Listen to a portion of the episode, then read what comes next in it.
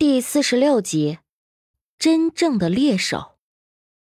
他使劲儿将铁锹往回拽，却没能撼动丝毫，仿佛铁锹的把手已经在刘长乐的手掌中生根发芽。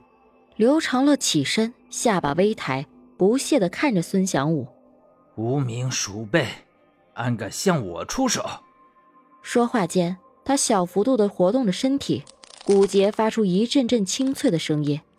孙祥武心一沉，敏感地从对方身上察觉到节节攀升的士气，就像对方瞬间从一个文弱书生变成了武林高手。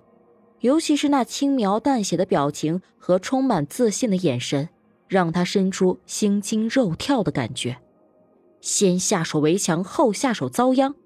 孙祥武低喝一声，松开铁锹，抬脚就向刘长乐的小腹踹去。刘长乐接过铁锹，电光火石便传过全身，铁锹往下顺势就敲在了孙祥武的膝盖上，趁其因为吃痛身体失去平衡的刹那。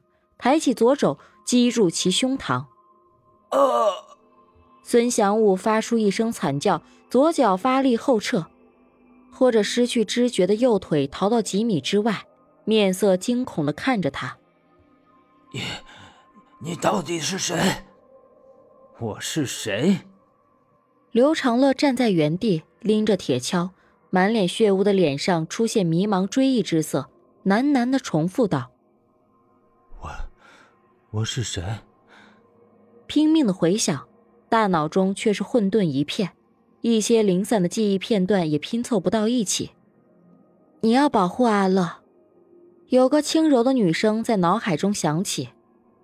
刘长乐大喊着往前迈出一步，忽然觉得有些头重脚轻，在剧烈的眩晕感中，全身都止不住颤抖起来。身体怎么会如此的虚弱？在强撑着打退敌人之后，就连追击的能力都没有。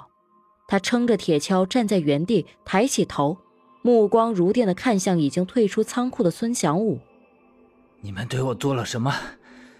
你说，我到底是谁？”呼喝间，他再次失去了平衡，扑通一声跌坐在地。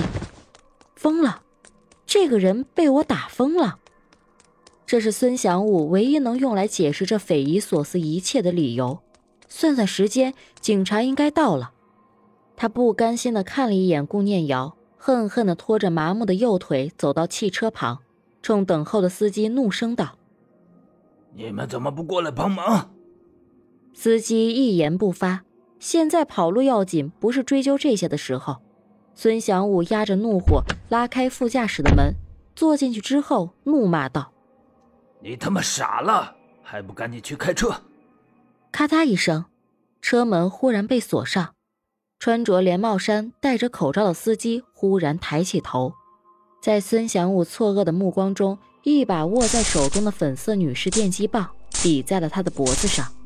在滋啦的电击声中，孙祥武身体剧烈的颤抖间，就此失去知觉。后排传来一声狗吠：“小白，收工了。”林冕发动油门，不疾不徐地向水泥厂的后门开去。出了后门，很快就拐到通往临县的公路，继续往前开出几公里，到了一个小镇子，他才减缓了车速，开到最深处的背街，停到一栋二层的小楼前。林冕下车，先将小白放下来后，才拖着昏迷的孙祥武走进没有上锁的屋子内。当孙祥武从昏迷中醒过来，发现自己已经被紧紧地绑在一把木椅上，面前沙发上坐着的正是那个跟他接洽的外围成员。刹那间，他就想通了整件事情的过程。哼，惊不惊喜，意不意外？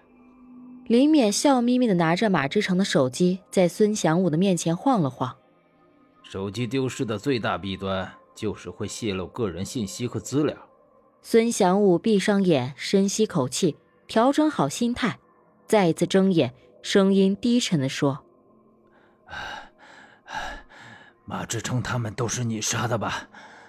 你才是那个暗中跟我们作对的人。”话音刚落，蹲在林冕身边的小白立刻吠叫了一声。林冕摸摸小白的脑袋，回道：“确切的说，是我和小白一起动的手。孙祥武说：“啊，我认栽。你到底想要什么？话下道来，要钱，我还有点积蓄。想寻人，我或许还能帮你。这几年从洛城运出去的货，我基本都知道。”林冕沉默了片刻，才淡然的说道：“你说的这些对我都不重要。”孙祥武毫不犹豫的说：“那你到底想要什么？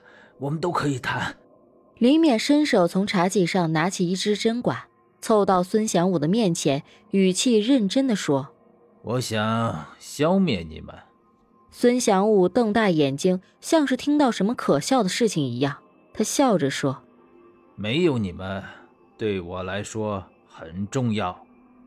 切，你知道你在说什么吗？你知道你在对抗什么人吗？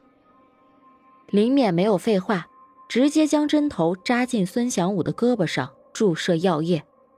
几秒钟后，孙祥武的瞳孔开始涣散，表情也变得呆滞，嘴巴微张，茫然的看着林冕。